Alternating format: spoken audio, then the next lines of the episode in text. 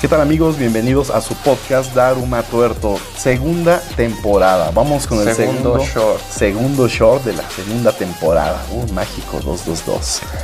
Hoy nos toca hablar de Pare de mamar. así, pare de mamar. Así, así como Va. y es continuidad de pare de sufrir. Pare de sufrir, hermanos, ¿no? No, y esos bastardos sí pasaron, pa- pararon de sufrir, ¿eh? O sea, No que sé, se embolsaron güey, los el cabrones. billete, güey, lavado de dinero, toda porquería que hay detrás de esos No, cabrones. y ahorita vamos, ¿eh? A eso precisamente. De una vez, arráncate, güey.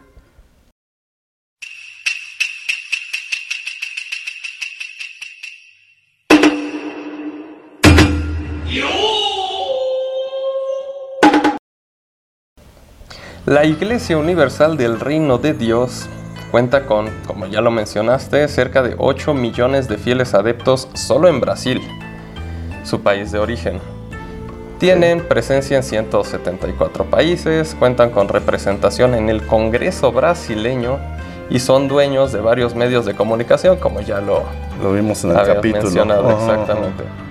Pero bueno, a pesar de todo esto, la justicia brasileña los ha puesto bajo investigación por una serie de delitos, entre los que figura el lavado de dinero, formación de bandas delictivas, o sea, la negro. Sí, durazo, sí, sí, claro, claro.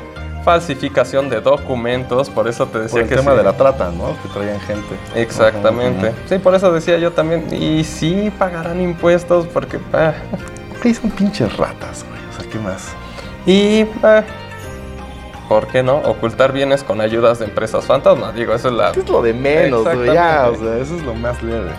Edir Macedo, líder, fundador, y otros nueve miembros de la iglesia son el objetivo de la justicia en aquel país. Sin embargo, Edir no figura como propietario en absolutamente nada, que extraño. Neta, o sea, eso prestanombres. No, qué Exactamente. raro, güey. ¿Por qué hizo eso un líder religioso? Mientras que su fortuna está calculada en alrededor de 2 mil millones de dólares. Madre santa, o sea, tanto le han quitado a esa bola de pendejos que van ahí al padre de mamá. Pues en todo el mundo. Tan solo en México, ¿cuánto pinche paisita no Ujú. ves ahí en Tacubaya, güey? Sí. Yendo a su... La gente más humilde, perdón por lo de paisita, ¿no? O sea, es despectivo, pero son gente muy humilde que neta Ujú. le hace falta más la lana en su bolsillo que a estos brasileños multimillonarios, no sean mamones, güey. O sea, Y bueno, también dentro de los delitos investigados está un complejo esquema aéreo con el objetivo de transportar dinero dentro y fuera de Brasil. Y bueno, pues los cerca de 750 millones de dólares que recaudan al año de sus feligreses. pues, nada más en Brasil, güey. Al año 750 millones de dólares. es- ¿Sabes qué estaría bien, mamón? Mm. Que lo guardaran en el Banco del Vaticano, güey. Vamos a orar, juntar nuestras fuerzas, ayunar y buscar las promesas de Dios. Ay, güey, estoy haciendo una genkidama, pero no era nos así, ¿verdad? vamos a dejar abatir. Todas estas acusaciones son para nuestro bien. Tras. Son las palabras difundidas en uno de los medios de comunicación, propiedad Claro, de la claro. Iglesia Universal del Reino de Dios. Por otra parte, en el país vecino de los cariocas, Argentina, una investigación de la Administración Federal de Ingresos Públicos hacia la situación patrimonial del pastor de la Iglesia Universal del Reino de Dios, Ricardo Alberto Cis, derivó en una denuncia del organismo fiscal por evasión agravada. Ya se tratan de otra forma estos Está bien. delitos. Hay evasión agravada, hay evasión simple. Ah, mira, y eso es leve como cuando se te olvida, ¿no? Que te llegan tus Exactamente. miles de correos de usted tiene obligaciones Y que fiscales. se te fueron spam. Ajá, ya. Ajá, Ay, o que tu fue. contador se hizo. eh. O de pelo, el hijo de la chingada. Eh, también a la congregación completa se puso bajo la lupa de las autoridades debido a cuantiosos incrementos de depósitos de dinero en efectivo registrados en sus cuentas entre 2010 y 2014. Ahí empezó el, el pico, por lo que se les investiga por lavado de dinero. Oye, todo ese dinero, ¿cuánto llegó a México, güey? O sea, los teatros se compraron aquí y no fueron nada baratos, ¿eh? Pero La iglesia argumentó en ese momento que, obvio, era dinero proveniente, proveniente perdón, del diezmo de sus fieles y que pues no podían identificar a los donantes porque las contribuciones se hacen durante el acto litúrgico, como le llaman ellos, de forma anónima. Entonces, ah, Oh, qué buena respuesta. Exactamente, güey. O sea, sí, tienes claro. razón, güey. Pues sí. O sea, tú vas, a- das tu diezmo, tu limosna, claro. lo que sea, güey. Los montos depositados generaron reportes de operaciones sospechosas de las entidades bancarias por encima de los 830 millones de pesos argentinos, casi 100 millones de dólares al cambio de ese momento. De ese momento, porque ahorita Ajá. esos serían cinco varos, ¿no? Perdón, amigos argentinos, no es que cierto. traemos en la bolsa. Bueno, sí es cierto, pero no se ofendan, güey.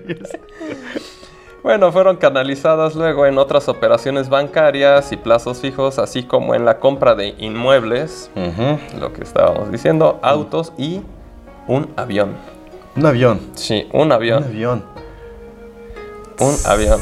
Para que le cambie ahí tu presidente a que ni Obama lo tiene, ni Ay, el, güey. No, eso ni el pare de sufrir lo tiene. Se lo hubiera vendido a ellos, güey. Chance Una esos de esas, ¿eh? llegan y, ah, sí, dos, ¿no tienes otro güey? Nada más ese. Bueno, y pues para no romper la costumbre, también la compra de Radio Buenos Aires.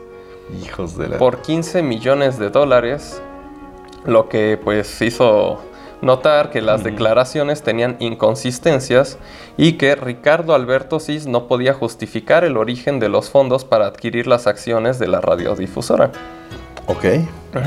Para justificar ante las autoridades el monto de dinero invertido en la adquisición de la emisora, CIS eh, informó haber recibido un préstamo de 8.700.000 dólares de una financiera uruguaya llamada Overland SA.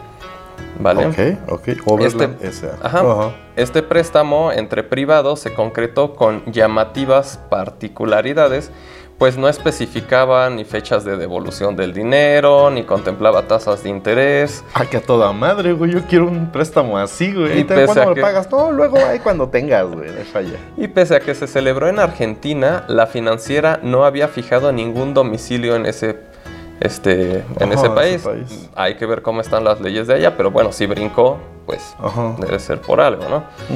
Y bueno, estos elementos llevaron a considerar, a considerar perdón, que existían ciertos eventos que podrían relacionarse con el lavado de dinero, apuntando a la devolución del préstamo supuestamente contraída por Ricardo Alberto Cis. No manches, están cabroncísimos estos güeyes. Y no hay gobierno que los pare. Bueno, el gobierno de Brasil, a Bolsonaro, estos güeyes lo pusieron, güey. Está cabrón, Están ¿eh? hundidos hasta el cuello de mierda estos cabrones. Oye, ¿y aquí en México cómo estarán, güey? O sea, ¿crees que estén...? No muy diferente. ¿Por, qué habría de ser diferente aquí?